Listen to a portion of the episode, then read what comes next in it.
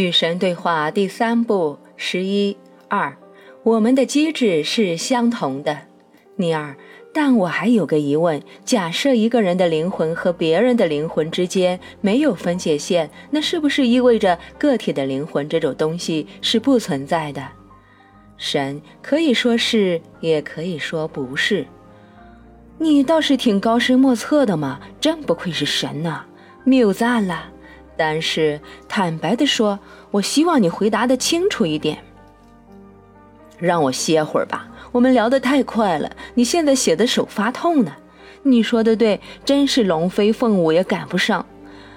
是啊，所以我们休息片刻吧，每个人都放松一下。我准备向你们大家解释这个道理。好啊，说吧，我准备好了。你记得我曾经有许多次跟你提起神圣二元论吗？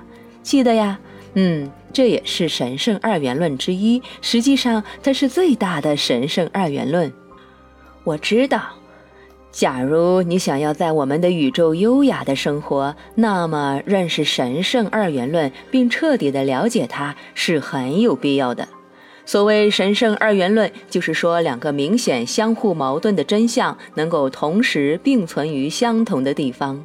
现在你们星球上的人们觉得这很难接受，他们喜欢有条有理，凡是不符合他们观点的东西都会自动遭到拒绝。由于这个原因，每当两种实相同时展现其自身，并显得彼此矛盾，人们会立刻认为其中肯定有一个是错的、假的、伪的。要非常成熟的人才会明白并接受这个道理，他们其实都可能是真的。然而，在绝对领域跟你们生活于其间的相对领域相对，很明显的事实是，有时候用相对领域的标准来衡量的话，太极这种真相产生的结果是自相矛盾的。这被称为神圣的二元论，它是人类经验非常真实的组成部分。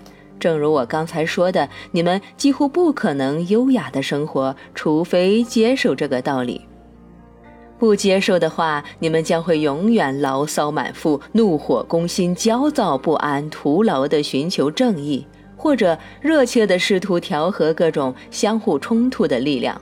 可是那些力量其实是不可调和的，而且正是因为他们之间有这样的矛盾，我们想要的效果才会出现。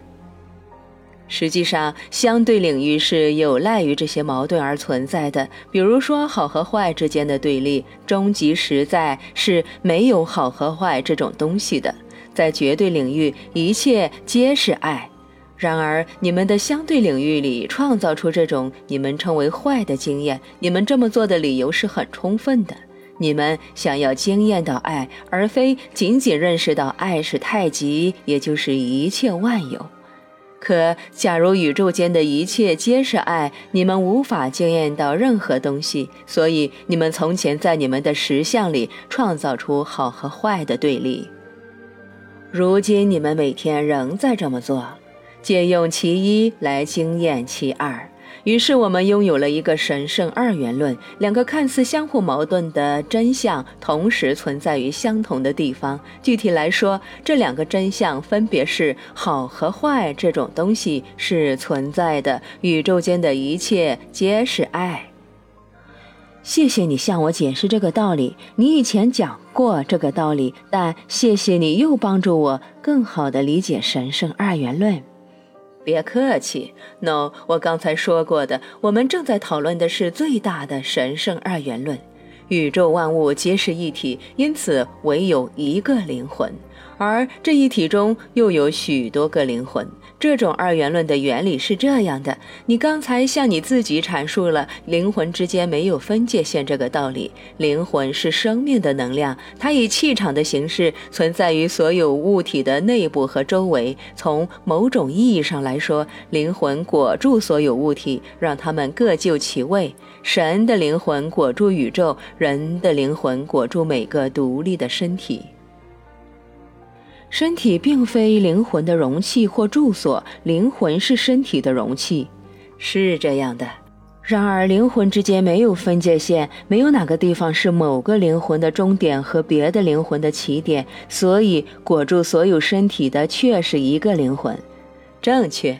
然而那唯一的灵魂却觉得它是许多个体灵魂。确实如此，我确实有这种感觉，这是事先安排好的。你能向我解释其中的原理吗？能啊。灵魂固然并非彼此分离，但在物质领域里，那唯一灵魂的实质却拥有各种不同的速度，产生了各种不同的密度。各种不同的速度，怎么把速度扯进来了？生命无非就是震动。你们所谓的生命，也可以说你们所谓的神是纯能量。那种能量总是不停地震动着，它不停地波动着，各种以不同速度震动的波产生了各种不同的密度或者各种强度不等的光。这反过来又在物质世界创造了你们所谓的不同效果，实际上也就是各种不同的物体。尽管这些物体迥然有别，彼此独立，但产生它们的能量却是相同的。我想回到你刚才所举的那个关于客厅和餐厅之间的空气的例子。你这个突如其来的比喻很好，它算得上是灵感。我也不知道刚才是怎么想到的。是我让你想到的呀。那你刚才说了，那两个房间里并没有哪个地方是客厅的空气开始之处和餐厅的空气结束之处。情况确实如此。然而，客厅的空气确实在某个地方没有那么浓，也就是说，它飘散了、变稀了。餐厅的空气也是如此。你离餐厅越远，就越闻不到晚餐的味道。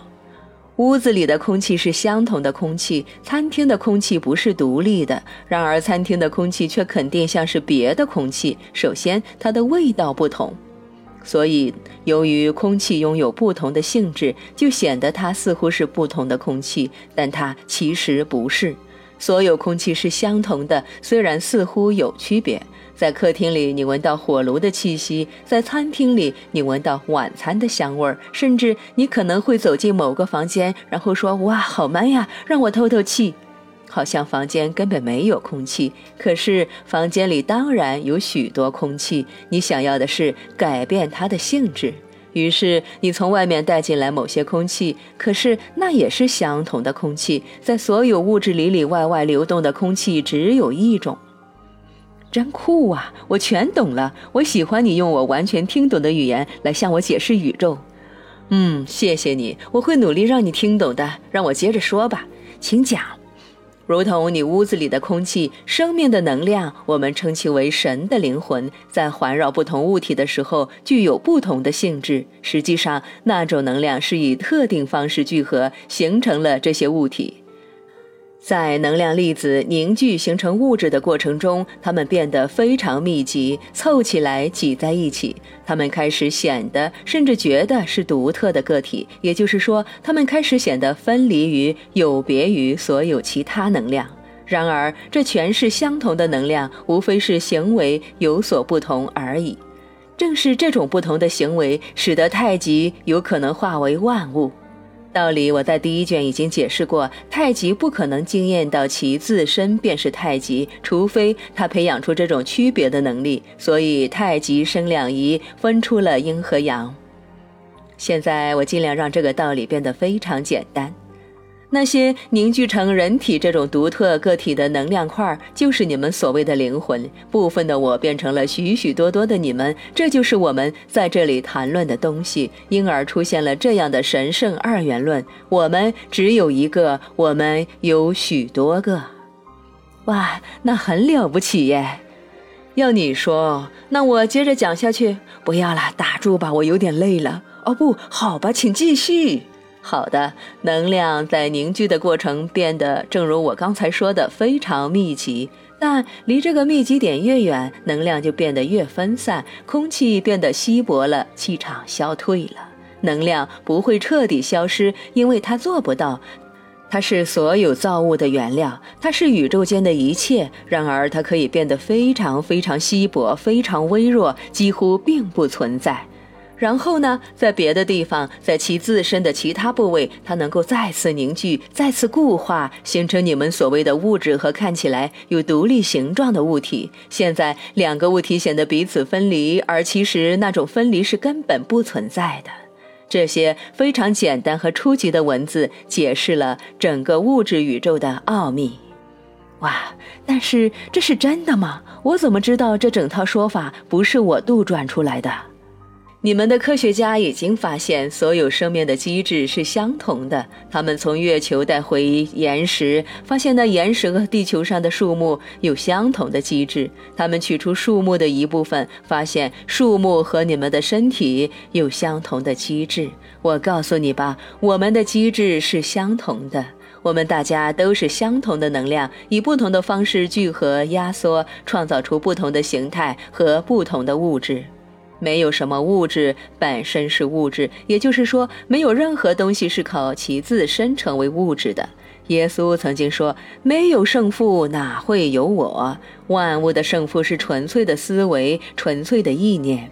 这是生命的能量，这是你们所谓的绝对之爱，这是男神和女神最初和最终，起始和末尾，这是鸿蒙的状态，all in all，或译作一切的一切。”不动的动者最初的源头，这是你们自有时间伊始便要理解的。这是伟大的秘密，无尽的谜团，永恒的真相。